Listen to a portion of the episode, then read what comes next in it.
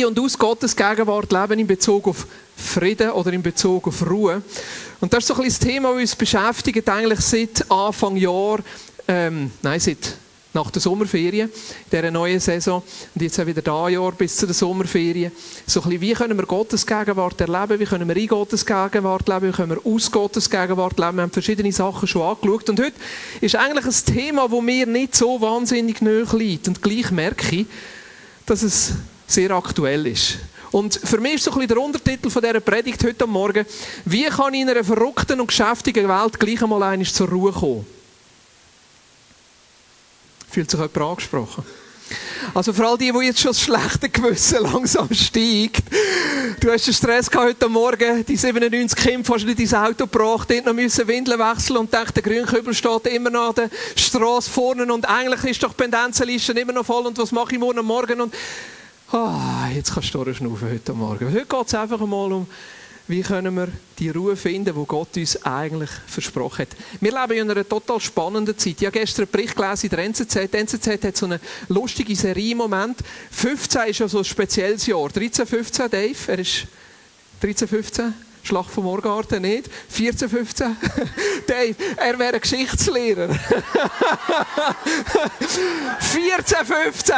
Anscheinend, 14, 15 habe ich jetzt herausgefunden. Eroberung, Eroberung vom Aargau. Eroberung vom Aargau, ich weiß nicht ganz, wer Aargau erobert hat. Oder 18, 15 bin jetzt auch nicht 18, 15, 14, 15 war aber auch etwas gewesen. Auf jeden Fall 19, 15 war etwas gewesen. Auf jeden Fall, jetzt in diesem Jahr gibt es so verschiedene Jubiläen, wo ich auch nicht ganz weiss, was es ist. Aber ich habe gestern ein ganz spannendes Gericht gelesen in der NZZ über Geschichte.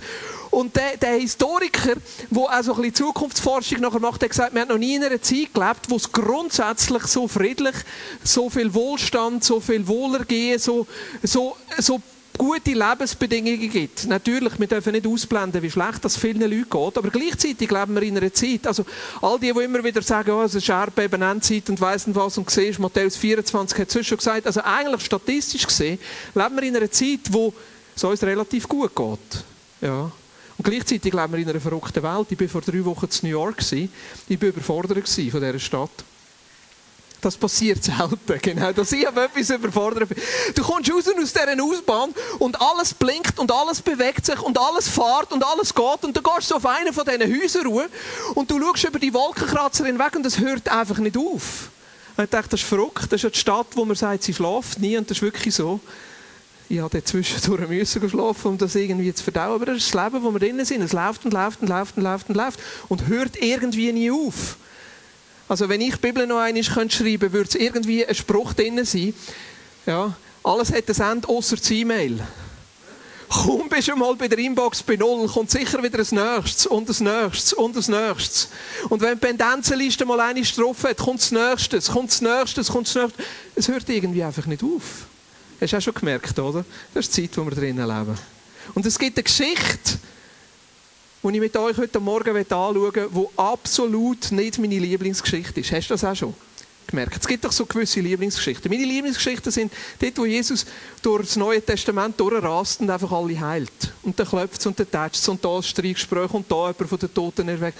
Das sind so meine Lieblingsgeschichten. Jetzt die Geschichte, die wir heute Morgen anschauen, ist absolut nicht meine Lieblingsgeschichte. Am liebsten möchte ich dort noch drüber gumpen. Das ist die Geschichte von Martha und Maria. Ja. Wieso ist das nicht meine Lieblingsgeschichte? Weil die Heibe Martha so schlecht wegkommt. und irgendwie jedes Mal, wenn ich die Geschichte lese, habe ich das Gefühl, ich bin Martha, ich bin Martha, also Marto. Ich ich, ich, das ist irgendwie so dort, wo ich wieder drin war. Also eigentlich, der zweite Untertitel, heute Morgen ist die Erlösung von der Martha. und was können wir doch von der Martha lernen? Nein, das ist jetzt, ja. Geschichte von der Maria und der Martha. Lukas 10, Vers 38 bis 42. Lukas 10, Vers 38 bis 42, wenn du es mitlesen Als Jesus mit seinen Jüngern weiterzog, kam er in ein Dorf, wo ihn eine Frau mit Namen Martha in ihr Haus einlud. Also Martha hat eingeladen. Sie hatte eine Schwester, die Maria hieß. Das war eine ganze Familie, da gehört Lazarus auch noch dazu. Das sind so Geschwister gewesen, wir wissen nicht ganz noch, wo die Eltern sind und so. Martha hingegen machte sich, nein, die Martha ist, Maria setzte sich dem Herrn zu Füßen und hörte ihm zu.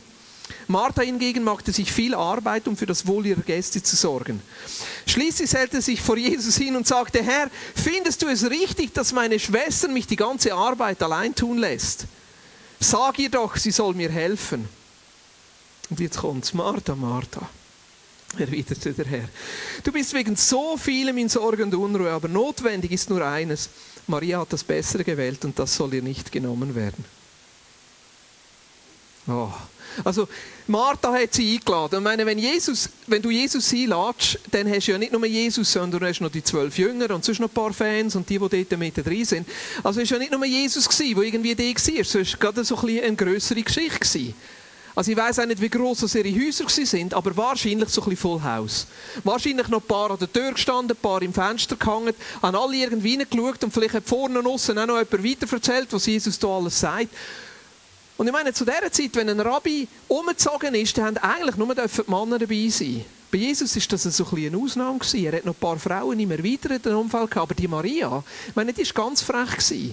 Die Maria ist als Frau direkt zu Füßen von Jesus gehockt. Wahrscheinlich hätte sie ein bisschen ellbögeln sich ein bisschen Platz machen sich ein bisschen Geltung verschaffen Aber Maria, die hat gewusst, wo ihr Platz ist. Da gilt es nicht für die heutige Zeit, aber zu dieser Zeit war klar, Frauen gehören in die Küche. Ja, ist vielleicht nicht so wie heute mit Steamer und Backofen und Induktionsplatten. Das war irgendwo in einem Häuschen nebendran oder vielleicht sogar vor uns oder Feuerstelle. Und die hat gekocht. Und zwar nicht nur für Jesus, sondern es war klar, die hat hier alle eingeladen. Also, ich weiss auch nicht, vielleicht für 30, für 40, für 50 Leute. Kein Wunder kommt Martha doch ein bisschen, ein bisschen Anschlag. Gastfreundschaft war gross geschrieben zu dieser Zeit. Wenn du da nichts aufgestellt hast, bist du ein schlechter Mensch gewesen. Hast sogar, manchmal sogar müssen die Füße waschen von allen, die kommen, Essen servieren, schauen, dass alles gut ist. Nicht einmal die Jünger haben geholfen. Nicht einmal der Lazarus hat geholfen, der Brüder. Aber dass Maria nicht hilft, das war ja der Höhepunkt. Eigentlich hätte sie helfen sollen Ich habe mir überlegt, wie hat sich wohl Maria gefühlt in dieser Situation? Ich meine, wir reden ja immer über Martha.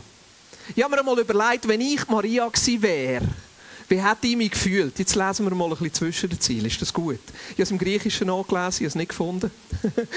Aber lesen wir mal ein bisschen zwischen den Zielen. Wie hat sich vielleicht die Maria gefühlt? Wenn ich Maria gewesen wäre, wie hätte ich mich gefühlt? Das Erste, was ich hatte, ich hätte wahrscheinlich ein brutal schlechtes Gewissen gehabt.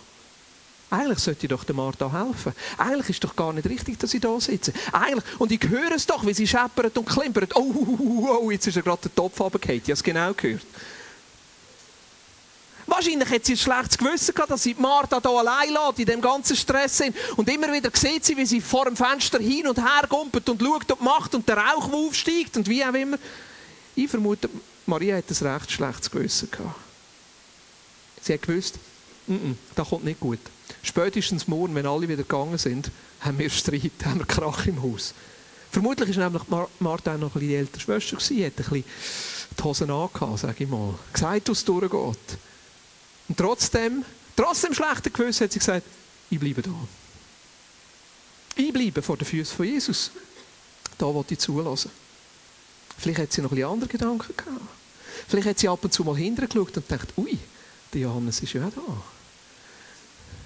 Vielleicht hat sie zwischendurch gedacht, ui, der Johannes, der gefällt mir noch.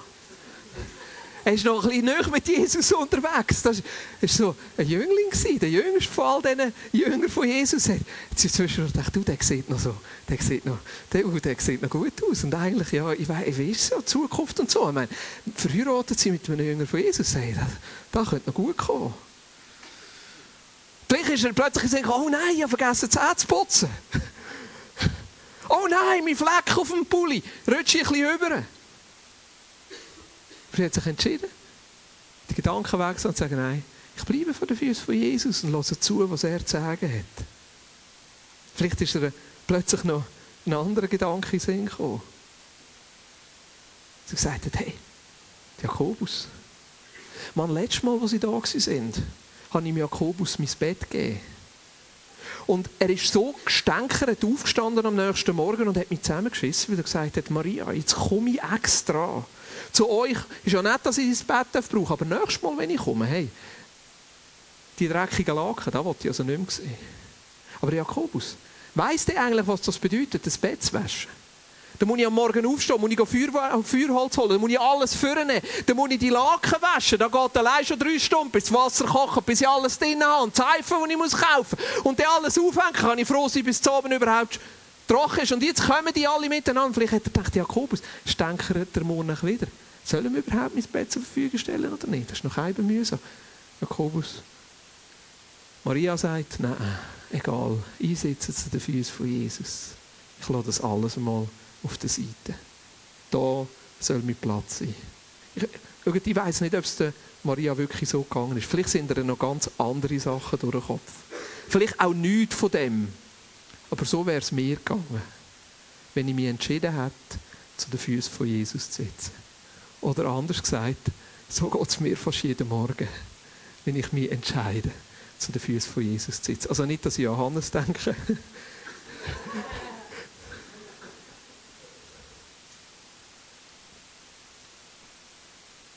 Und dann plötzlich stirbt Martha rein. Mit hochrotem Kopf.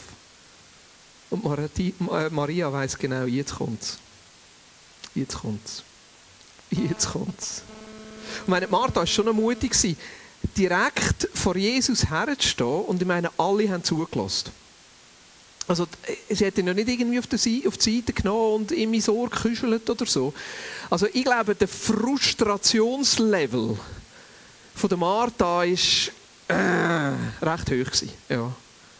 Bis man sich getraut, reinzustürmen und vor allen rauszuplatzen und zu sagen, und das ist das Verrückte. Martha geht ja nicht zu der Maria und nimmt sie auf die Seite und sagt, so geht es nicht, sondern sie sagt zu Jesus und sagt, Jesus, sag mal, da geht doch nicht.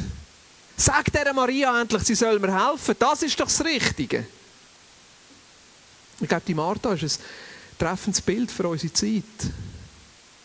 Ich glaube, Martha entspricht zu dieser Geschäftigkeit und der Schnelligkeit und der, dem Druck und dem La der Last, wo wir immer drunter sind, auch diesen Ansprüchen, wo wir müssten genügen und so müsste es richtig sein und so müssen wir es machen und ah, dem Jobprofil, das ich habe, wo ich nicht recht sicher bin, ob ich genügen und dann weiss ich, jetzt habe ich das Lohngespräch und das Mitarbeiterbeurteilungsgespräch und mein Chef steht selber auch unter Druck und der Druck geht er wieder weiter und er muss mich nachher einteilen und unsere Gruppen einteilen, wer ist gut und wer ist nicht so gut und wem wird wahrscheinlich nächstes gekündigt und dann der Druck, den man sich selber macht. Und der Druck noch mit dem Kind und der Druck noch mit der Familie und dann will ich noch ein guter Ehemann sein und dann komme ich killen und dort ist auch noch Druck. Ich müsste ja jeden Sonntag in Gottesdienst kommen, ich müsste noch einmal mitschaffen. Und nachher müssen sie noch Geld geben und dann müssen sie noch das und das machen. Manchmal denke ich, mit Martha ist es ein treffendes Bild für die Zeit, wo wir innen stehen. Und vielleicht hat sie auch die Stimmen im Hinterkopf gehabt. Manchmal denke ich, mit Martha war wahrscheinlich eine gute Schweizerin. Gewesen.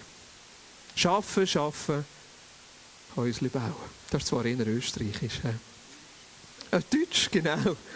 Aber vielleicht hat sie gewusst im Hinterkopf, ja weißt, von nichts kommt nichts. Von nichts kommt nichts. Zuerst die Arbeit, dann das Vergnügen. Zuerst ist harte Arbeit nötig und wenn wir das in unserem Leben zum Erfolg bringen, dann müssen wir auch ein bisschen bickeln. Jetzt, wenn man es umgekehrt liest und die Reaktion von Jesus liest, dann könnte man ja denken, Jesus befürwortet Faulheit. Einige von euch denken jetzt, ja genau, so ist es. Aber die meisten von euch denken, hä? Aber wenn du jetzt einfach mal die Geschichte so liest, wie war die Antwort von Jesus? Gewesen? Jesus sagte Martha, Martha, bist doch nicht so besorgt, es kommt schon gut. Schau mal Maria, die hat das Richtige gemacht. Die hilft nicht, die schafft nicht. Die hockt einfach ein bisschen zu den Füßen. Also wäre das eigentlich Quintessenz von der Geschichte, wenn wir würden sagen, hören wir auf schaffen, hören wir auf haushalten. Ja, ja, ja. Hören wir auf Rasenmähen. Hören wir auf mit allem. Ich glaube, das wäre eine falsche Aussage. Weil wenn ich das Leben und die Botschaft von Jesus anschaue, kommt mir doch ein Bild von Jesus über, das relativ nicht geschäftig in dem Sinn, aber ich glaube, Jesus hat, hat hergeschafft. Wenn ich immer wieder in Situationen schaue, wo Jesus drinnen ist, hat er sich immer wieder ausgestreckt danach, sich selber zur Verfügung stellen für andere Menschen. Ist umgezogen. Also das Leben, das Jesus geführt hat, der sagt ja auch, hey, wenn du mir nachfolgen willst, dann ist es nicht easy peasy, dann ist es nicht einfach so einfach und dann ist es nicht einfach Ferien. Manchmal habe ich nicht einmal einen Ort, wo ich meinen Kopf herlegen kann. Also ich glaube, die Aussage, wo wir einfach wollen, Martha und Maria miteinander vergleichen und sagen, ja, das Jesus-Leben bedeutet, sich keinen Stress zu machen, nicht zu arbeiten, sich nicht anzustrengen und immer einfach nur zu Füßen von Jesus zu Also könnte man sagen, gut, wir gehen ins Kloster. Muss man auch arbeiten. Danke. Danke, weil ich das gerade überlegt. Wie ist das eigentlich im Kloster? Aber wenn ich die Geschichte schaue von Jesus, Speisung von der 5000 oder andere Geschichten, muss ich sagen, nein, das kann eigentlich nicht die Aussage von Jesus sein. Für mich ist die Aussage nämlich von Jesus in dieser Geschichte bisschen tiefer. Die Frage, was treibt uns an zum Arbeiten? Was ist der Antreiber, der dahinter steht? Oder auch in welcher Haltung mache ich die Sachen, die ich mache? Am Schluss von dieser Geschichte, Lukas 10, 41, 42, sagt Jesus, Martha, Martha, erwiderte der Herr, du bist wegen so vielem in Sorge und Unruhe, aber notwendig ist nur eines, Maria hat das Bessere gewählt, das soll ihr nicht genommen werden. Und ich habe das Gefühl, dass Jesus da sagt, und das ist jetzt ein bisschen meine Auslegung, es geht mehr als nur um die momentane Situation, sondern es geht um die Lebenshaltung, die dahinter steht. Martha, du bist so beschäftigt, so in Sorge, so voller Unruhe über all das, was dich antreibt. Dass du alles richtig machst, dass du alle Maßstab kannst erfüllen oder vielleicht sogar, dass du allen kannst gefallen kannst. Vielleicht hat Jesus einfach sagen, Martha, lass dich doch nicht von den Sorgen und von den Ansprüchen bewegen. Bist doch nicht unter dem Druck, was andere sagen. Du musst doch nicht genügen. Du musst doch nicht denken, nur weil ich letztes Mal, als ich da war, allen gesagt habe, hey, probiert das Fladenbrot von der Martha, es ist so gut, dass du da mal noch ein besseres Fladenbrot müsstest machen. Oder der Jakobus, wo du gesehen hast, wie er die Soße sogar ausgeschleckt hat, weil er sie so toll gefunden hat. Denkst, da mal müsstest du die gleiche Soße oder noch bessere auch noch eine auftischen.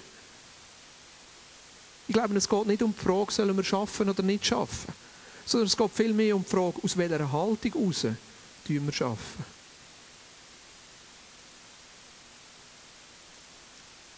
Martha steht für mich für ein Bild von einem Menschen, der getrieben ist wo externen Ansprüchen genügen wo die Sachen macht, weil sie richtig sein weil sie geliebt sein weil sie angenommen sein weil sie dazugehören Martha war nicht frei. Martha hat Sachen nicht gemacht, aus sich innen raus, weil sie es wollte, sondern weil sie das Gefühl hatte, sie müsse.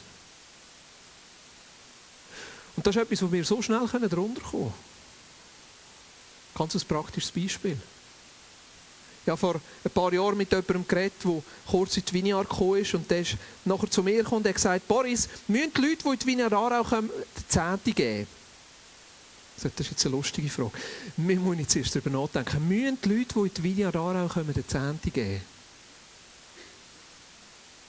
Er hat gesagt, du, wir machen das so als Familie, wir finden das richtig. Das ist das Prinzip, das wir sehen, im Alten wie im Neuen Testament. Aber müssen, nein. Wir geben 10% von unserem Einkommen in die Gemeinschaft hinein, wo wir dazugehören, weil wir das Gefühl haben, das ist richtig und das wollen wir auch. Und dann haben wir noch andere Projekte, die wir unterstützen über das aus, aber müssen, nein. Habe ich das Gefühl, dass irgendjemand, der zur Vineyard Aarau dazugehört, das auch müsste, damit er dazugehört? Nein. Aber auf der anderen Seite, wenn man dazugehört, dass man die Gemeinschaft auch finanziell unterstützt, doch eigentlich schon, aber ist das ein Müssen? Nein, das kommt doch, ich gehöre dazu, also wollte ich auch das unterstützen und mithelfen. Ich bin froh, dass viele von euch sagen, ich gehöre dazu, ich tue auch finanziell mithelfen, weil irgendwie müssen wir ja die Raummiete mal einig zahlen, den Zopf auf dem Tisch, ab und zu mal ein Lohn wäre noch nett. aber müssen. Und ich habe nachher über das noch lange nachgedacht, wieso kommt jemand, der sagt, müssen die Leute, die in die Vineyard Aarau kommen, müssen die den Zehnte zahlen? Und ich habe gemerkt, eigentlich das Grundlegende ist der Gedanke, ich muss, also sollen die anderen auch müssen. Ich muss, also sollen die anderen auch müssen. Ich habe die Person ein bisschen beobachtet und geschaut, in welchen Spannungen und in welchen Dingen es ist. Und das ist jetzt nur eine Beurteilung von uns. Aber ich habe mir jetzt mitgedacht, wenn wir unser Christsein aus dem Müssen herausleben, wenn wir auch unsere Gemeinschaft aus dem Müssen herausleben, ich muss das machen, um dazuzugehören, um gut und richtig zu sein und wie auch immer, dann fängt man nachher an, eifersüchtig zu werden, wenn jemand anderes die Freiheit hat, das nicht zu müssen. Weil wenn ich muss, dann sollen schließlich alle anderen auch. Das ist immer so lustig, wenn ich sage, so, wir tun zusammen abräumen. Die erste Frage ist, muss ich? dann musst du dir zuerst überlegen, wo die jetzt das Kind mühen oder wo die, dass sie eingeladen sind. In den meisten Fällen versuche ich nachher zu sagen, nein, du musst nicht. Aber es würde mir unglaublich helfen, wenn du tust. Aber meistens, wenn nachher ein Kind sagt, gut, dann tue ich nicht, bricht das Ganze zusammen, weil dann tut niemand. es ist so viel einfacher, wenn man einfach sagt, ja, du musst. Aber die Herausforderung ist nachher, dass Kinder in dem aufwachsen, wo sie eigentlich Sachen nur machen, wenn sie mühen und gar nie lernen, sich selber zu spüren, dass sie dürfen, dass sie wollen. Und dass sie eben nicht aus dem Müssen aus etwas machen, sondern weil sie einen echten Beitrag können leisten können. Ich habe angefangen, den Kindern zu sagen, jetzt bin ich wirklich ein bisschen im Seich, ich wäre froh, wenn du mir helfen tischen Ja, ich? Nein, du musst nicht. Aber weißt, wenn du mir jetzt nicht hilfst, dann geht es einfach fünf Minuten länger. Teilweise gibt es immer noch Kinder, die sagen, ja, aber mein Buch ist im Moment spannender. Und da muss ich nachher auch akzeptieren. Aber der Martha-Typus, ist so unter dem Müssen gewesen, dass sie eifersüchtig geworden ist auf die Maria. Dass sie eben nicht muss und nicht auf das Müssen eingeht und selber für sich kann entscheiden und sagen, da, was ich im Moment für richtig finde, ist jetzt einfach nichts zu machen und zu den Füßen von Jesus zu hocken. Maria hat das können. Diesen Versuchungen zu widerstehen. Sagen, nein, ich muss nicht. Ich dürfte, aber ich muss nicht. Aber ich entscheide mich jetzt für etwas anderes. Überall dort, wo ich eifersüchtig werde, wo ich neidisch werde auf jemand anderen, merke ich, dass ich nicht frei bin. Ich bin nicht frei. Überall dort, wo ich ein Klima schaffe, wo ich jemand anderen unter Druck setze, du müsstest doch auch, bin ich nicht frei. Wenn ich frustriert bin, dann bin ich nicht frei. Und dann lebe ich eigentlich nicht in dem Sinne, wo Jesus mir schenken will. Und es ist so viel lebensechter und so viel natürlicher und auch so viel gesünder. Ich glaube, gesund ist das richtige Wort. Wenn wir lernen, aus unseren inneren Werten herauszuleben und nicht auf den Druck einzugehen, der von außen kommt. Ich möchte eine andere Bibelstelle mit euch anschauen, aus dem Hebräer. Ist ein, bisschen ein längerer Abschnitt. Ich möchte aber relativ schnell durchgehen, sonst haben wir am Schluss nämlich keine Zeit mehr. Es ist Hebräer 4, 1 bis 3. Oder 1 bis 11. Aber ich nehme drei Sachen auseinander. Wie schrecklich wäre es, wenn einer von euch am Ende ebenfalls das Urteil hören müsste, er habe das Ziel nicht erreicht. Wir wollen alles tun, damit das nicht geschieht. Schließlich gilt Gottes Zusage nach wie vor. Auch uns ist sein Angebot verkündet worden, an seiner Ruhe teilzuhaben, genau wie jenen Menschen damals. Ihnen allerdings hat es nichts genützt, diese Botschaft zu hören, weil zum Hören nichts der Glaube hinzukam. Wir jedoch haben die Botschaft geglaubt und angenommen. Wer das tut, bekommt Anteil an seiner Ruhe, an der Ruhe, auf die Gott sich bezog, als er sagte, ich schwor in meinem Zorn, niemals sollen sie an meiner Ruhe teilhaben.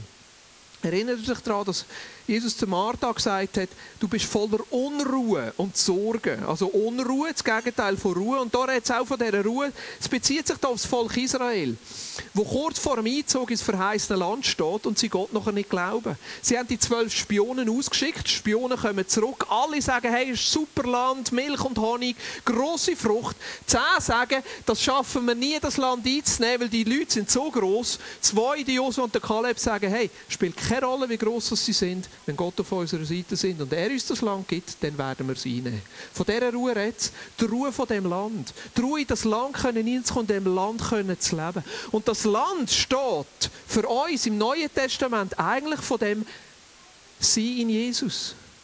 Von diesen Verheißungen, von dem Angebot, das wir haben, von dieser Erlösung, von dieser Ruhe Gottes, die er uns anbietet. Das ist das Bild. Und der Schreiber vom Hebräerbrief sagt da, Sie sind nicht in die Ruhe hineingekommen, weil sie Gott nicht geglaubt haben, weil sie Gottes Verheißungen nicht geglaubt haben. Schauen wir die nächsten Verse an. 3 bis 6, das ist so ein bisschen wie ein Einschub jetzt. Aber ein Einschub, der wichtig ist, weil das Ganze erklärt. Nun gibt es diese Ruhe zwar schon seit der Erschaffung der Welt, denn dort, wo vom siebten Schöpfungstag die Rede ist, lesen wir, am siebten Tag, als Gott das ganze Werk der Schöpfung vollendet hatte, ruhte er.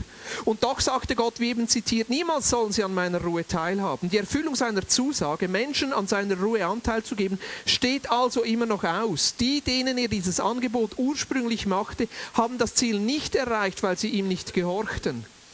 Glauben und Korchen wird hier gleichgesetzt. Gott glauben und in dem Sinn das Land auch einnehmen im Korsam.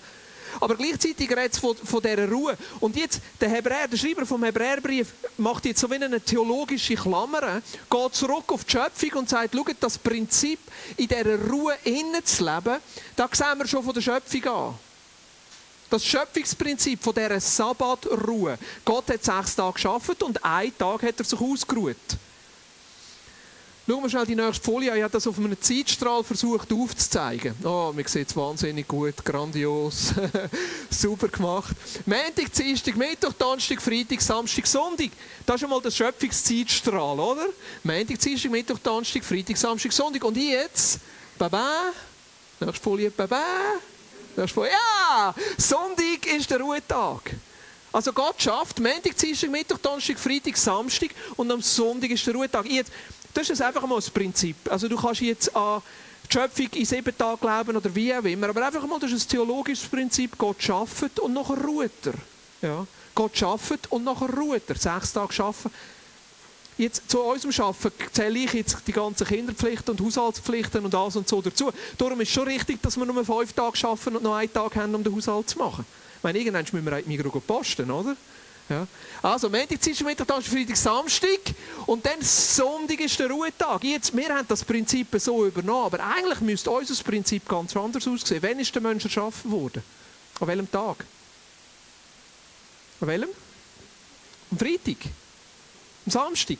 Am 5., am 6., am 6., oder? Sechste, Brigitte gönnt das Kaffee, sie hat das erst sechs gesagt. Am sechsten Tag, also der Mensch, und wo, wo, wo Gott nachher sagt, und es ist sehr gut, dass der sechste Tag war. Jetzt, was ist der erste Tag vom Menschen, nachdem er erschaffen worden ist? Der Sonntag. Ist cool, oder? Da sieht es so aus.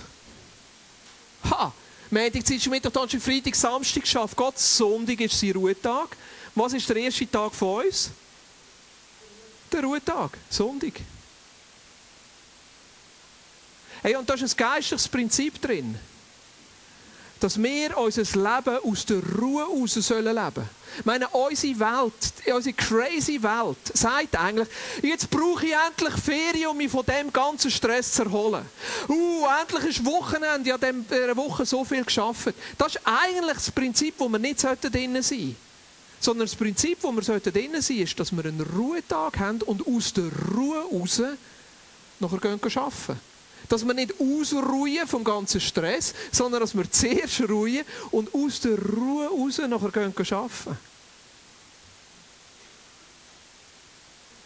Weil das Prinzip bedeutet, dass wir in dem Innen gehen, wo Gott für uns erschaffen hat. Er schafft sechs Tage, damit wir können ausruhen und in dem Innen nachher können leben, wo er für uns erschaffen hat. Das ist Schöpfungsprinzip. Das ist doch cool. Das ist Maria-Haltung. Das ist Maria-Haltung. Martha-Haltung ist, ich brauche jetzt irgendeine Ferien, weil sonst gehe ich noch zusammen. Maria-Haltung ist, hey, ich kann in dem leben, wo Jesus für mich erschaffen hat. Ich komme aus der Ruhe raus. Und Jesus sagt, Johannes 19, Vers 30, wo er am Kreuz hängt, nachdem er ein wenig von dem Essig genommen hatte, sagte er, es ist vollbracht. Dann neigt er den Kopf und starb. Es ist vollbracht. Das ist die Ruhe. Es ist vollbracht. Er hat es abgeschlossen. Er hat es gemacht. Und wir können jetzt in dem leben. Ich dachte, ich nehme hier mal ein Beispiel, das mir relativ nahe steht. Essen. Habt ihr gewusst, das ist meine Liebessprache? Essen. gut essen, dann weiss ich, irgendjemand hat mich gern, gut essen. Ich habe mir überlegt, weißt Christ sein, oder sagen wir mal so, Martha, der Martha-Lebensstil ist wie eine Schwarzwälder Torte, wo du alle Zutaten zwar bekommst, aber das Gefühl hast, du musst Schwarzwälder Torte selber zusammensetzen. Du kommst zwar von Jesus alles geschenkt über, aber du musst es immer noch selber machen, immer noch selber gut sein, immer noch selber leisten. Ich weiß, was so eine Schwarzwälder Torte braucht. Es braucht das Biskuit, oder? Das kann man unterdessen kaufen, schon vorgeschnitten, macht es relativ einfach. Dann braucht es Zuckerwasser mit ein bisschen Kirsch drin. Die Kirsch ist das Beste, so richtig drängt, oder? Dann braucht Sauerkrise, ganz wichtig. Die gibt es in der Schweiz nicht so, man fast ins Deutsche raus. Sauerkrise, dann tut man die Sauerkrise verteilen und dann braucht es viel, viel Schlagrahm. Viel, viel Schlagrahm. Schlagrahm zwischen ihnen und nachher Schlagrahm oben drüber und nachher Schoki-Raspel. Schoki-Raspel. Ja. Jetzt der Martha-Lebensstil ist, du kommst zwar alles von Jesus geschenkt über, aber du musst deine eigene Schwarzwälder Torte bauen. Was ist der Maria-Lebensstil? Maria du kommst die ganze Schwarzwälder Torte über.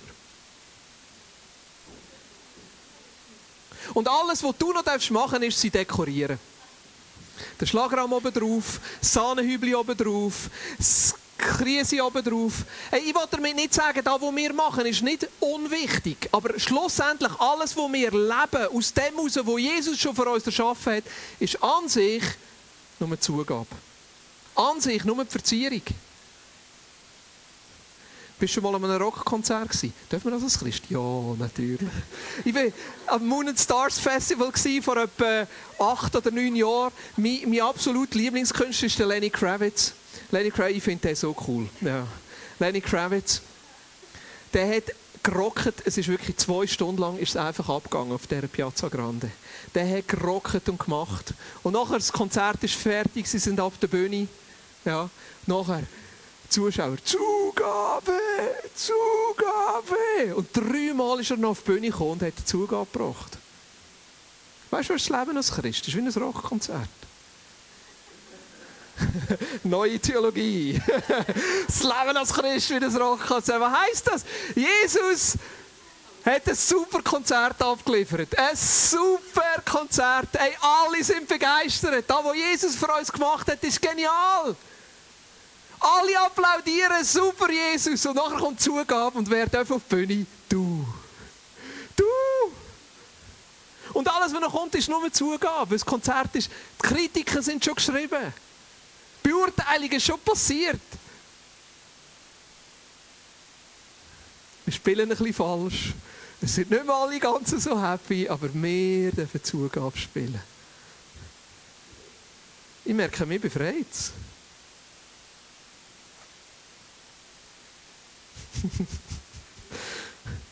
Das Leben als Christ ist wie eine Schwarzwälder Torte.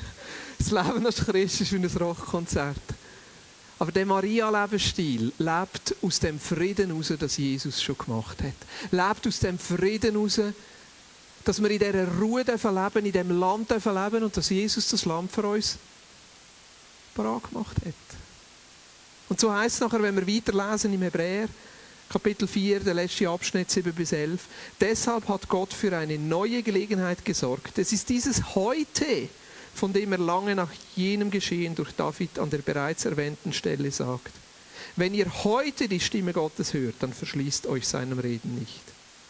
Zwar hat Josua die Israeliten in das ihnen zugesagte Land geführt, aber an der eigentlichen Ruhe hatten sie deswegen immer noch nicht teil, sonst hätte Gott nicht zu einem späteren Zeitpunkt noch einmal von einem Heute gesprochen. Somit wartet auf Gottes Volk noch eine Zeit vollkommener Ruhe, die wahre Sabbatfeier. Und ich glaube schon, dass es da davor redet, wenn Jesus zurückkommt und sein Friedensreich völlig aufgerichtet wird. Und gleichzeitig, das heute steht jedem, an jedem Tag zur Verfügung. In dieser Ruhe können wir leben in diesem Frieden können leben Aus dieser Ruhe raus auch können leben. Nicht müssen hören wie Martha, du bist so besorgt und so voller Unruhe, sondern mit Maria. Zu diesen Füßen von Jesus können sie und aus dem raus nachher können leben. Denn wer an Gottes Ruhe Anteil bekommt, darf von all seiner Arbeit ausruhen, genauso wie Gott ruhte, als er alles erschaffen hatte. Setzen wir also alles daran, an dieser Ruhe teilzuhaben und lassen wir uns den Ungehorsam jener frühen Generation als warnendes Beispiel dienen, damit wir nicht wie sie zu Fall kommen. Merkt ihr das Paradoxen in dem letzten Vers? Setzt alles dran, um in die Ruhe hineinzukommen. Das ist doch noch eine interessante Aussage. Und für mich klingt auch das an, wo Jesus der Martha sagt. Die Maria hat sich für das gute Teil entschieden. Es ist eine Entscheidung. Es ist eine Entscheidung, auf das vertrauen, was Jesus für uns gemacht hat. Aber ich glaube auch, dass es eine Entscheidung ist, das im Alltag immer wieder zu leben. Dass heute und die Ruhe, die heute zur Verfügung steht, ganz konkret auch auszuleben. Setzt alles dran, in die Ruhe hineinzukommen. Ja, ist es der Ruhe, wenn ich mich anstrengen muss, in dieser Ruhe zu sein? Für mich ist es. Darum sage ich, der Martha-Lebensstil liegt mir viel näher. Allen wollen zu gefallen, alles gut zu machen, eine super Kille zu haben, einen guten Nehemann zu sein, der beste Daddy zu sein auf dieser Welt. Wow! das würde mir gut tun. Aber zu merken, ich will nicht unter dem Müssen sein, ich will nicht unter dem Stress sein, ich will von mir innen heraus leben und wie Maria können sagen, ich habe das Gute erwählt. Aber es ist eine Entscheidung. Und ich merke, es ist eine Entscheidung, auch jeden Tag wieder neu das einzuüben. Ich glaube, da die kommt Anstrengung auch rein, oder die konkrete Entscheidung auch rein. Was ich im Moment übe, ist einfach jeden Tag 10 Minuten vor Jesus zu sein. Ich mache das ganz einfach. Ich stelle mein iPhone-Wecker. Weil ich habe gemerkt, wenn ich sage 10 Minuten vor Jesus zu sein, dann schaue ich sicher nach 2 Minuten schon auf die Uhr. Ja. Und manchmal fühlen sich die 10 Minuten wie 2 Minuten an, manchmal fühlen sich die 10 Minuten wie 100 Minuten an. Aber ich will mich anstrengen, in diese Ruhe hineinzukommen, in dieser Ruhe hineinzuleben. Der Psalm heißt es nachher, seid still und erkennt, dass ich Gott bin. Ich werde erhaben sein unter den Völkern, ich werde erhaben sein auf der Erde. Selber stellt sie vor Jesus führt auch in die Ruhe hinein, die er uns schenken will. Das heisst nicht, dass wir die Ruhe nicht haben, wenn wir es nicht machen. Aber es ist uns einfach vielleicht nicht so bewusst, nicht so nöch, nicht so da. Und wir leben dann mehr aus dem Müssen und aus der Geschäftigkeit heraus, statt aus dieser Ruhe, die Jesus uns eigentlich schenken will. Und ich glaube, dass Jesus uns jeden Tag einfach einlädt. Heute, wenn ihr seine Stimme hört. Heute, dass wir jeden Tag eine Zeit nehmen. Für mich bedeutet es jetzt am Morgen. Weil ich merke, wenn ich am Morgen mir nicht Zeit nehme, dann ist der Tag durch. Aber da muss jeder von euch selber herausfinden, hey, was ist das? Wo, wie kann ich das? Teil können das im Auto, Teil können das auf dem Velo, Teil können das im Zug. Teil müssen den Tag zuerst durchhaben. Aber ich glaube, dass es wichtig ist, einen täglichen Rhythmus zu entwickeln, wo wir Raum lassen. Und in die Ruhe kommen und einfach Gott lassen, Gott sein. Das Zweite, was ich merke, wo ich bin einzuüben, also jetzt schon seit längerem, ich habe schon ein paar Mal davon erzählt, ist einfach einen Tag pro Woche nichts zu arbeiten. Nichts zu müssen. Das sage ich manchmal den Kind. Heute muss ich nicht. Hör auf mich stressen. Heute muss ich nicht. Einfach nicht müssen. Dann stelle ich das E-Mail ab. Ich nehme kein Telefon an, ich mache kein Meeting ab. Normalerweise ist das der Montag. Also am Montag musst du in den meisten Fällen gar nichts von mir wissen. Und wenn du mal am Montag von mir etwas bekommst, dann habe ich am Sonntag schon frei gehabt. Ja. Also ich hatte schon jemanden, gehabt, der zurückgeschrieben hat, wieso komme ich von ein E-Mail am Montag über, da geht das so gar nicht. Das ist gut, fragst du nach, super. Finde ich genial. Aber ich merke auch hier, einen, einen, Tag zu haben, wo ich nicht muss, einen Tag zu haben, wo ich, wo ich einfach sage, ich will in dieser Ruhe inne sein. Und das Lustige ist, dass die Welt am Dienstag meistens noch steht. Das Lustige ist, dass niemand gestorben ist. Das Lustige ist, dass es immer noch weitergeht. Und das ist doch so schön, in dieser Ruhe dürfen innen sein und zu merken, wir sind nicht der Nabel der Welt. Gott ist Gott. Er ist Herr. Er steht über dem Ganzen. Und das ist genau das still sein und erkennen, dass Gott Gott ist. Es geht um ihn, nicht um uns.